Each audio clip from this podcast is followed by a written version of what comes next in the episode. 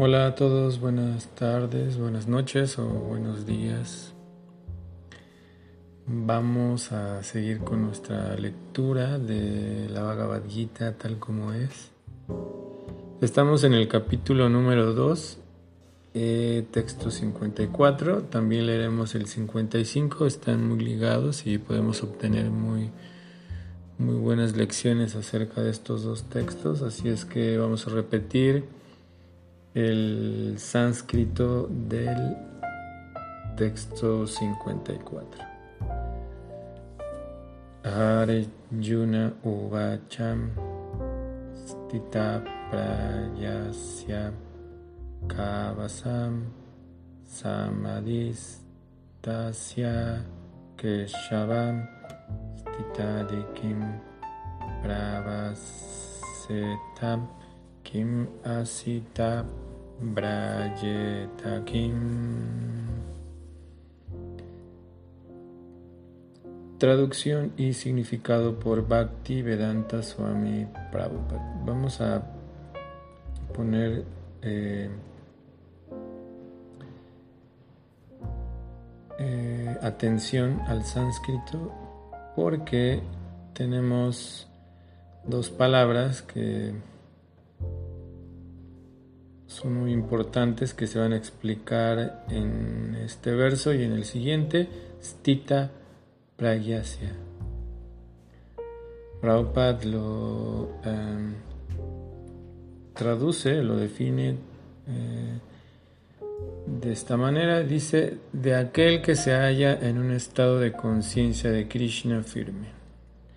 En un estado de conciencia espiritual, eso se puede entender, eh, un, estado de, de conciencia divina y que es estable, que es firme. Hay que poner atención a esta parte. También podemos eh, retomar nuestro ejercicio de ampliar nuestro vocabulario del sánscrito. Tenemos varias palabras que podemos aprender. Una de ellas muy sencilla está en el primer renglón Uvacha, uvacha, quiere decir, eh, decir, hablar, es uvacha, hablar o decir.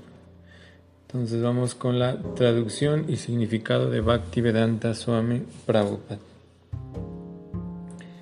Arjun dijo, Oh Krishna, ¿Cuáles son las señales de aquel cuya conciencia está absorta así en la trascendencia? ¿Cómo habla y qué lenguaje usa? ¿Cómo se sienta y cómo camina? Significado. Así como todos y cada uno de los hombres tienen sus características propias en función de su situación en particular, asimismo aquel que está consciente de Krishna tiene su naturaleza específica y su manera de hablar, de caminar, de pensar, de sentir, etc.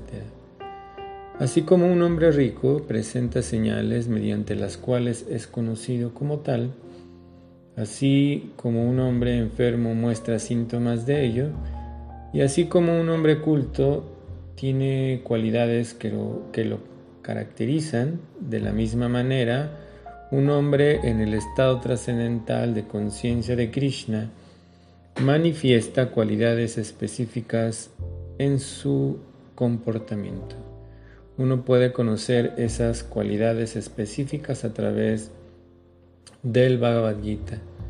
Lo más importante de todo es la manera en que el hombre consciente de Krishna habla, pues la palabra es la cualidad más importante del hombre. Se dice que un tonto no se lo descubre hasta que habla. Y ciertamente que a un tonto bien vestido no se le puede identificar a menos que hable. Pero en cuanto lo hace, de inmediato se pone en evidencia. Las características em, la característica, perdón, inmediata de un hombre consciente de Krishna es que habla únicamente de Krishna y de cosas relacionadas con él. Otras características siguen automáticamente como se explica a continuación. vamos a leer el siguiente texto, aunque,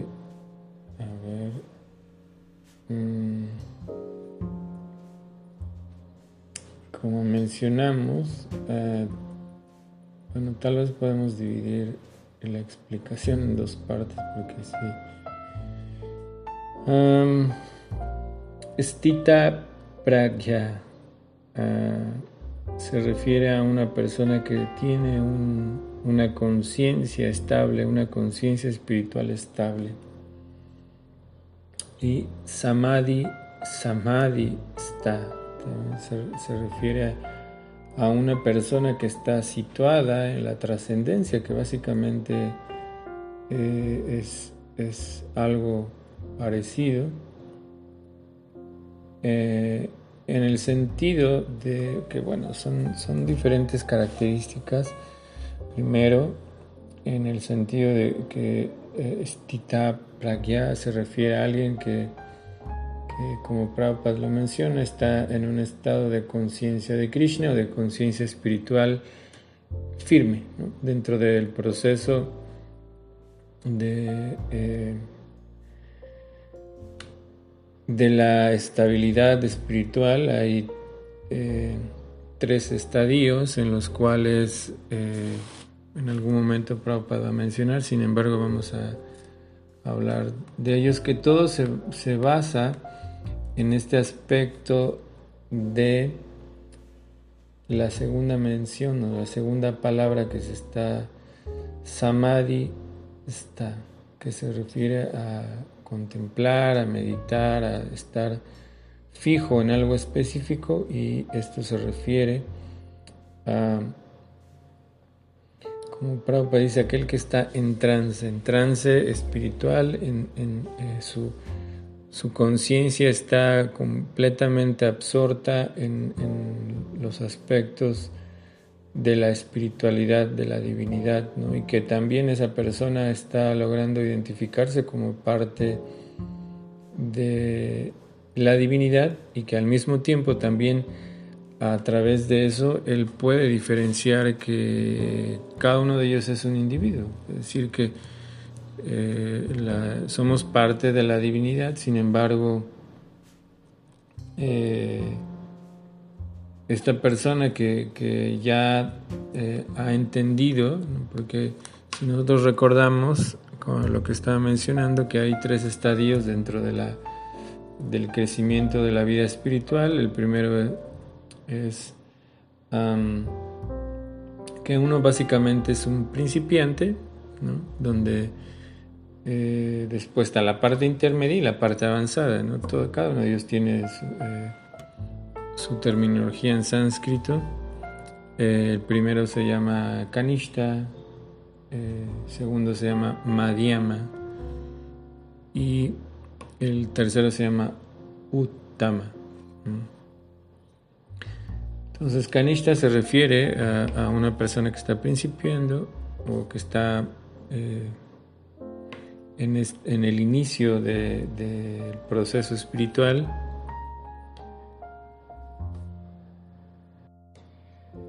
eh, esa palabra se escuchó rara, pero sí, se, sí hay dentro de, ah, por lo menos de la Real Academia Española, sí existe.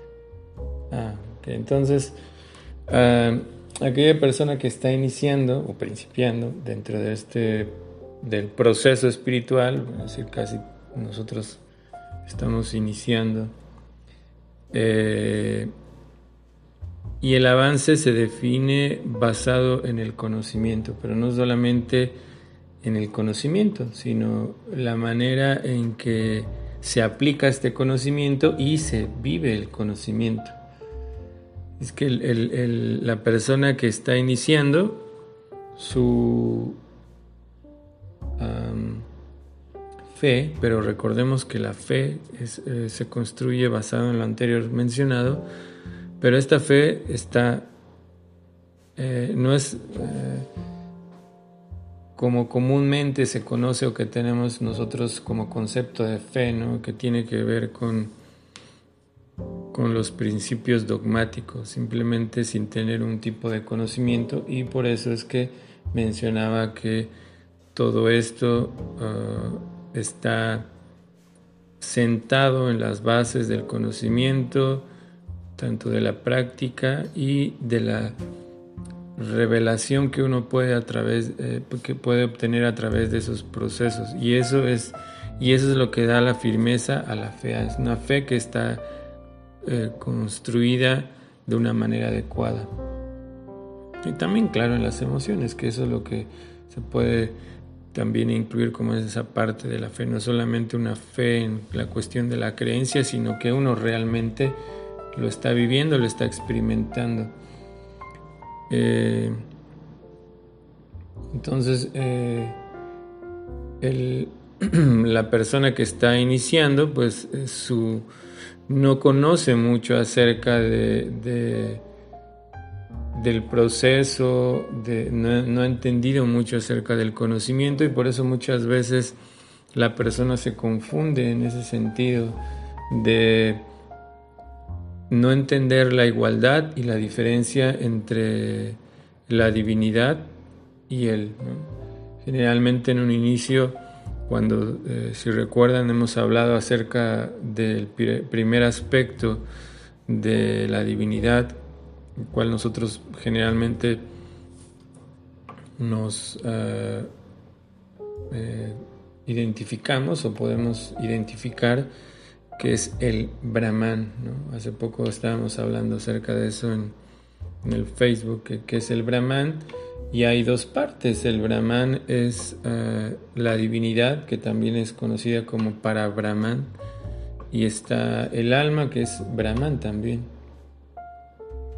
Eh, pero la persona que ya tiene un poco de conocimiento acerca de eso entiende que la igualdad está basada en, los, en las características o en las cualidades divinas que tanto Dios como el alma tiene. Y que a su vez él entiende que hay una diferencia basada en, en la cantidad, es decir, que nosotros somos... Ah, un, alma diminuta, por así decirlo, que en realidad si lo vemos en una dimensión pues, eh, de espiritual es infinita en ese sentido, pero diminuta en comparación a la divinidad. Entonces una persona que ya ha avanzado un poco más en el proceso, que, entiende eh, ese aspecto, eh, es una persona que logra diferenciar, no en el mal sentido, no en el sentido separatista, sino en el sentido de entender que eh, hay una diferencia de esa índole, en el sentido de la cantidad, y que esta persona también ya ha enfocado su, visión en, en el sentido de qué es lo que, va a buscar para el final de su proceso espiritual, ¿no? ¿Qué es lo, ¿Cuál es la meta que está buscando? El, principiante generalmente busca algo que se llama Sayuya Mukti. Sayuya quiere decir eh, eh, fundirse en esa refulgencia del Brahman, de ese aspecto de la divinidad. ¿Por qué? ¿Por qué pasa? Porque al inicio nosotros en la vida espiritual experimentamos algo que es, eh, pues sí, básicamente de, otro mundo, que es la experiencia Brahman, y las personas se quedan con eso. En, eh, un sentido también esa parte tiene que ver eh, simplemente como una chispa, como un, una pequeña luz de lo que significa realmente toda la, cuestión de la iluminación espiritual. En realidad solamente es un pequeño, una pequeña muestra Pero como nosotros estamos tan acostumbrados a simplemente experimentar esto que, que, está en este mundo, que en realidad es algo que es ah, momentáneo, si la felicidad que está en este mundo es momentánea y es fluctuante. Eh, y a veces esa misma felicidad se convierte en sufrimiento cuando uno realmente no encuentra un equilibrio al tener eso. O cuando viene algo eh, que nos causa sufrimiento, eh, perdemos completamente nuestra estabilidad en nuestro proceso, en nuestra etapa de crecimiento. Entonces, por eso generalmente las personas se quedan mucho en ese estadio del Brahman, porque están experimentando, ah, experimentando algo nuevo, algo que es, claro, supremo en ese sentido de la... Eh, eh,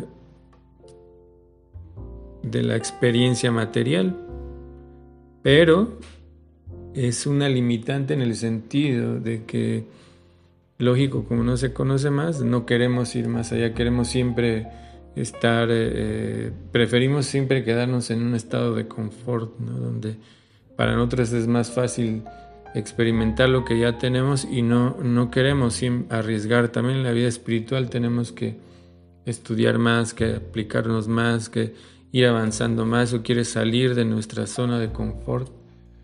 Eh, porque la vida espiritual en realidad es para personas que, quieren más, siempre quieren más, que están buscando más allá. Por eso es que muchos de ustedes han estado seguramente leyendo, experimentando, eh, escuchando, leyendo, viendo, porque eh, quieren más. Así es que en realidad un proceso espiritual, un proceso de crecimiento como individuo se requiere de eso, se requiere de, curiosidad, de valentía, de, ser eh, tenaz en ese sentido, de, ir siempre hacia adelante, ir experimentando cosas nuevas y no solamente quedarse con algo que ya uno tiene, es decir, que salir de nuestro estado de confort.